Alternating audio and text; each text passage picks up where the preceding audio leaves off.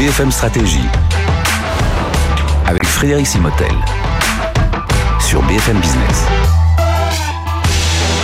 Bonjour, bienvenue dans ce nouveau hors-série BFM Stratégie. Vous le savez, on s'intéresse beaucoup en ce moment avec notre partenaire le BCG à tout ce qui concerne la, transition écologique. Euh, on avait fait nos émissions objectifs euh, zéro carbone. Voilà, vous pouvez les, voir en replay. Et puis, bah, on continue à s'y intéresser, bien entendu, car c'est quand même ce qui nous intéresse nous en tant que citoyens. Et puis, évidemment, les entreprises. Et c'est vrai qu'on voit ces, ces, semaines historiques hein, de hausse incontrôlée parfois de, euh, de du gaz, de l'électricité. Le gaz, c'est plus 300%. L'électricité, c'est des prix multipliés par 5. Donc voilà, il faut s'y intéresser et on va en parler. Euh, tous ces défis autour de, euh, de cette hausse d'électricité, est-ce que ça a un impact sur la transition euh, net zéro vers lequel nous, nous voulons aller? On va en parler avec Frédéric Jobert. Bonjour. Bonjour Frédéric. Frédéric, merci d'être avec nous. Vous êtes directeur associé senior au BCG, expert donc de ce secteur énergétique. Alors je le disais, l'énergie est plus chère, hein, quelle qu'elle soit, elle arrive d'un peu partout, mais l'électricité en particulier, qui a augmenté considérablement à tel point que s'il n'y avait pas eu l'État, on aurait, nous en tant que citoyens, des factures d'électricité qui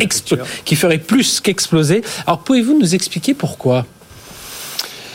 Alors c'est une question auquel euh, en fait tout le monde sait euh, a priori répondre. Oui. On dit souvent c'est c'est la loi de l'offre et de la demande. Mhm. Euh, alors moi ça m'a toujours un petit peu agacé parce que cette loi finalement c'est pas une loi de la nature, il y a rien de magique là-dedans. Donc comment ça fonctionne Oui, parce qu'on a toujours besoin d'électricité, on est plus d'habitants, on aura toujours besoin et s'il y a une activité économique, on aura besoin encore d'énergie. Exactement. Et, et là vous avez raison, la première chose à comprendre c'est que en réalité on parle de déséquilibre entre offre et demande c'est un abus de langage parce que l'offre est toujours égale à la demande. Lorsque vous même demandez l'électricité en allumant l'interrupteur, en mettant votre tarte au four, je ne sais pas si vous faites souvent des tartes, mais vous attendez pas à ce que l'offre euh, mette une heure, deux heures ou trois semaines à s'ajuster. Mhm. Vous attendez à ce que la lumière s'allume, que votre four s'allume, euh, que votre voiture se mette à charger. Ah Donc vous attendez en fait implicitement à ce que l'offre d'électricité s'ajuste de manière immédiate à la demande. Mhm. Donc il faut que les producteurs d'électricité, je schématise, hein, mais que les producteurs d'électricité acceptent de démarrer leur outil de production, de démarrer leur centrale au moment euh, où on demande un surplus, un surplus d'électricité. Or, ces producteurs ne le feront que s'ils gagnent de l'argent, ou à tout le moins, ou s'ils ne perdent pas d'argent à le faire. Euh, et c'est à ça que sert euh, le prix. Mm-hmm. Le prix doit monter aussi haut que nécessaire pour couvrir les coûts de production des producteurs dont on a besoin pour couvrir euh, la demande. Mais, mais ils devraient pouvoir anticiper tout ça, parce qu'on a quand même, on sait quand même combien on est d'habitants, combien euh, on, connaît nos énergies. Alors certes, il y a des risques géopolitiques, il y a des histoires euh, aussi qui viennent, enfin des histoires, des, des paramètres assez lourds qui viennent impacter tout ça, mais voilà, on peut quand même prévoir. Vous avez raison. C'est pourquoi, en réalité, c'est pas tellement un sujet d'offre et de la demande. La demande, on sait très très bien, la RTE fait ça de, manière, euh, de manière magnifique. On sait très bien l'anticiper. La réalité, c'est une, juste une réalité physique de coût de production. Mmh. Aujourd'hui, pour répondre à la demande d'électricité, nos centrales nucléaires, nos éoliennes, nos barrages hydroélectriques ne suffisent pas. Il faut donc, pour compléter, euh, produire de l'électricité à partir de charbon et surtout, en l'occurrence en France, de gaz. Mmh. Euh, donc, pour attirer, pour euh, encourager des producteurs à partir de gaz, euh, il faut que le prix couvre leur coût de production.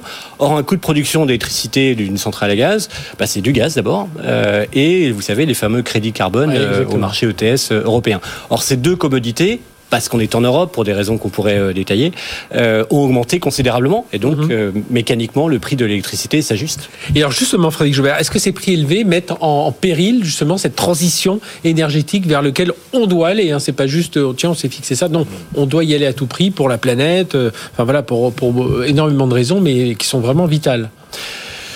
Alors, oui et non. Euh, oui, parce que forcément un marché qui est perturbé, et puis on a vu récemment des décisions euh, gouvernementales qui ont pu impacter les bilans de, l'un ou l'autre des, acteurs.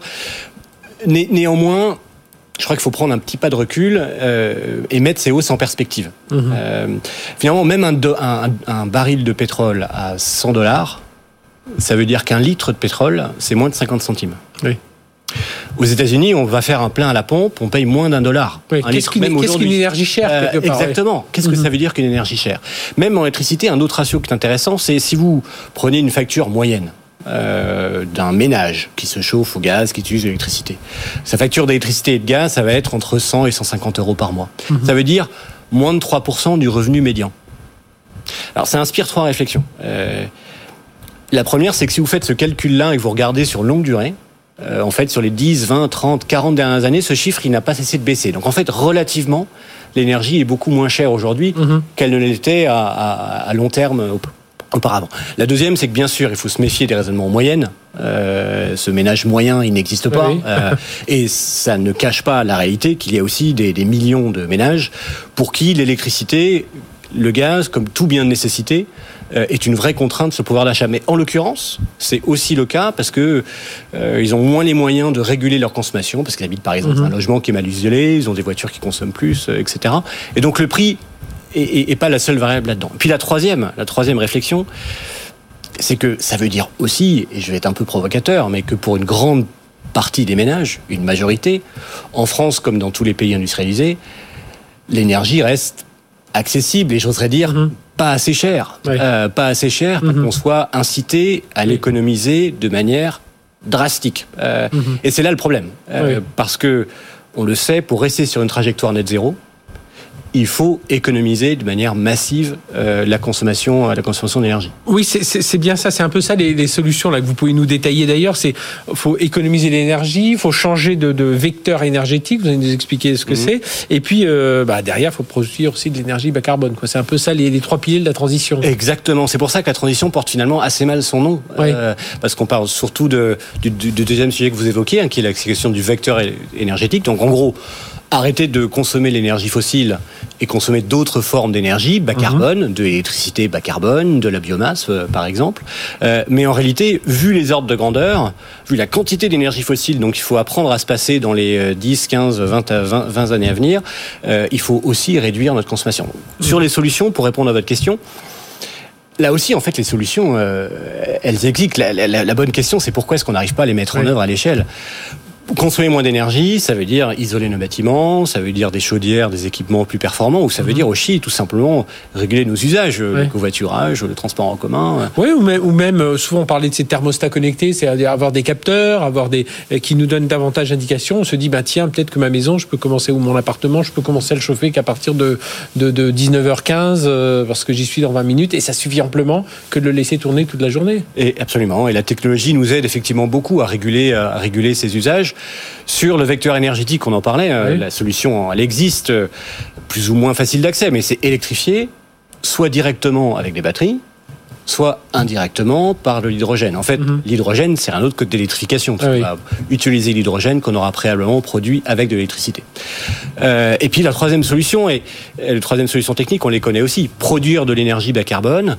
On, on connaît les énergies renouvelables, le nucléaire ou, ou la, la- Et là, on a un peu de retard. quoi. C'est un peu ça. Là, alors vous, vous mettez le doigt sur un, un très bon point. Paradoxalement, euh, cette question de production d'énergie bas carbone est, euh, est la pierre angulaire. Euh, Ouais. Changer de vecteur énergétique euh, sans avoir de celui de, de production d'énergie bas carbone, ça sert à rien. Sans, sans électricité, Mhm. pas de pompe à chaleur, pas de voiture électrique, pas d'hydrogène. Toutes ces solutions ne servent à rien. Euh, et paradoxalement, c'est presque le sujet sur lequel on avance euh, le plus lentement, Ouais. euh, parce qu'on, oui, Oui, oui, justement, les entreprises, ça va être quoi Ça doit être quoi le rôle des entreprises de l'énergie justement, enfin des entreprises spécialisées dans le secteur de l'énergie pour euh, pour la mise en œuvre justement de ces solutions? Alors, euh, il y, a, il y a un peu plusieurs crans Oui. euh, de, de, de maturité. C'est, euh, je trouve fascinant dans la période actuelle de voir à quelle vitesse est-ce que tout ça, tout ça évolue. Euh, nous, on le constate jour après jour chez, chez nos clients. Il y a un premier cran qui est d'abord une question d'exemplarité, Euh, et en particulier pour les entreprises énergétiques qui sont souvent pro- productrices de, ou émettrices de, de dioxyde de carbone. Donc décarboner ses propres actifs. Ah, Mhm. C'est ce que font euh, les raffineurs comme un Repsol, un Total, pour décarboner la manière dont, on, euh, dont ils raffinent les carburants. C'est ce que fait euh, les, les, gestionnaires de réseaux de chaleur comme un. Dalkia, un Engie, pour, euh, pour verdir le réseau de chaleur. Il y a Une deuxième, deuxième cran qui est euh, la question de, une question d'opportunisme. Euh, parce que et c'est tant mieux. Euh, déployer toutes ces technologies dont on a parlé, Mhm. les pompes à chaleur, euh, les bornes de recharge, tout ça, c'est aussi des services, des biens à vendre, à installer. Donc, c'est des opportunités euh, économiques. Puis, il y a un troisième cran qui est le, le plus intéressant, qui c'est celui du leadership où une entreprise de, du secteur de l'énergie va un peu sortir de ses bases et accompagner, s'allier avec des acteurs industriels, euh, Mhm. des, euh, des acteurs du domaine du transport pour développer les technologies de demain dont on a, dont on a, dont on a besoin. Donc, euh, exemplarité, opportunisme, leadership. C'est un peu le, chemin à parcourir. Et, parmi ces, ces, différentes valeurs là euh, que vous venez de nous décrire, Frédéric Jobert, euh, c'est quoi? Il y a déjà des exemples? Vous avez, enfin, vous avez cité euh, Total, vous avez cité quelques entreprises, mais voilà, c'est un plus très concret d'entreprises de, qui sont dans l'exemplarité, dans le, le, le, leadership ou alors l'opportunisme? Mmh. On en a, on a plusieurs. On peut, c'est difficile, je ne veux pas mettre en avant l'une ou l'autre entreprise. On a beaucoup, hein, mais pour être concret, on peut citer par exemple l'exemple euh, de, Vattenfall, qui est un électricien euh, suédois et, allemand, qui au-delà de s'investir dans la production d'énergie renouvelable, s'est allié avec euh, un acériste pour construire l'acier, pour construire une nouvelle infrastructure pour faire de l'acier décarboné mmh. à partir d'hydrogène. Vous savez, on réduit le minerai de fer avec de l'hydrogène. Pour de l'hydrogène, il faut l'électricité. C'est pour ça que Vattenfall est là. Donc Vattenfall a pris rien à faire dans le domaine de l'acier. néanmoins, ils acceptent bah, de mettre de l'argent, des moyens, de, de, la recherche, des risques euh, pour le faire. On peut citer aussi Enel, euh, qui euh, a choisi de prendre le territoire de la Sardaigne, qui est une île isolée, comme étant un exemple de comment est-ce qu'on décarbone entièrement un territoire mmh. à partir d'électricité, depuis le chargement des navires dans les ports jusqu'à la climatisation, etc. Voilà, le projet de Green Island, là. Green Island, exactement. et c'est intéressant de voir comment une, une entreprise de l'énergie, mais ça, ça, existe dans d'autres secteurs, sort un petit peu entre guillemets de ses bases et puis mhm. euh, assume son rôle pivot euh, pour euh, faire évoluer toute la toute la société finalement. Mais mais c'est un peu ça de, de, ce que vous nous dites là, ce que j'ai entre lignes, c'est il faut que les il n'y ait pas que les énergéticiens à à s'occuper, enfin ça, ça, paraît une évidence ce que je dis, mais à s'occuper de la transition énergétique. Quoi. Ça doit concerner bah, tout l'écosystème et, et peut-être que tout le monde s'en rend pas forcément compte. Tout le monde s'en rend pas compte. Tout, tout est énergie. Tout, une grande partie du problème vient de l'énergie euh, nos, émissions de carbone viennent de l'énergie qu'on brûle dans nos voitures, dans nos camions, euh, dans nos tracteurs, dans nos chaudières à gaz, dans nos fours à, dans nos hauts fourneaux, etc. Euh, et on voit bien qu'il serait évidemment réducteur de considérer que toute la faute est celle mhm. des, producteurs, des producteurs d'énergie. Donc il y a besoin d'une responsabilisation de l'ensemble de l'ensemble des acteurs, à commencer par nous consommateurs, et euh, besoin de changer un petit peu la manière de, dont se pensent les chaînes de valeur ou les secteurs industriels.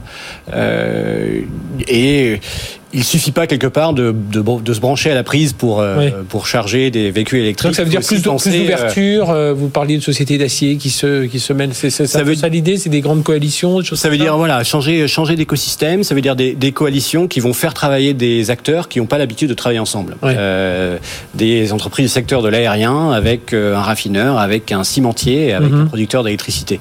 Euh, et on en voit de plus en plus de ces de ces coalitions qui acceptent de partager les risques. Elles sont soutenues de plus en plus par les acteurs publics et il faut, euh, s'en réjouir. Eh bien, merci euh, Frédéric Jobert d'être venu parler tout ça, directeur associé au BCG, expert du secteur énergétique, donc les défis de la transition net zéro à l'heure où, mais vous l'avez compris, euh, cette énergie, cette électricité coûte plus cher, mais il n'y a pas que le coût à regarder comme ça de façon intrinsèque, il y a vraiment tout cet aspect autour d'écosystèmes de production et d'activité des entreprises. En tout cas, voilà, on s'attend à que, je pense qu'à la conclusion, c'est de se dire qu'il n'y a pas que les énergéticiens qui peuvent vous faire bouger tout ça, c'est s'il s'allie aussi avec tous les industriels. Euh, eh tout de suite, à très bientôt pour un nouveau BFM Stratégie. BFM Stratégie sur BFM Business.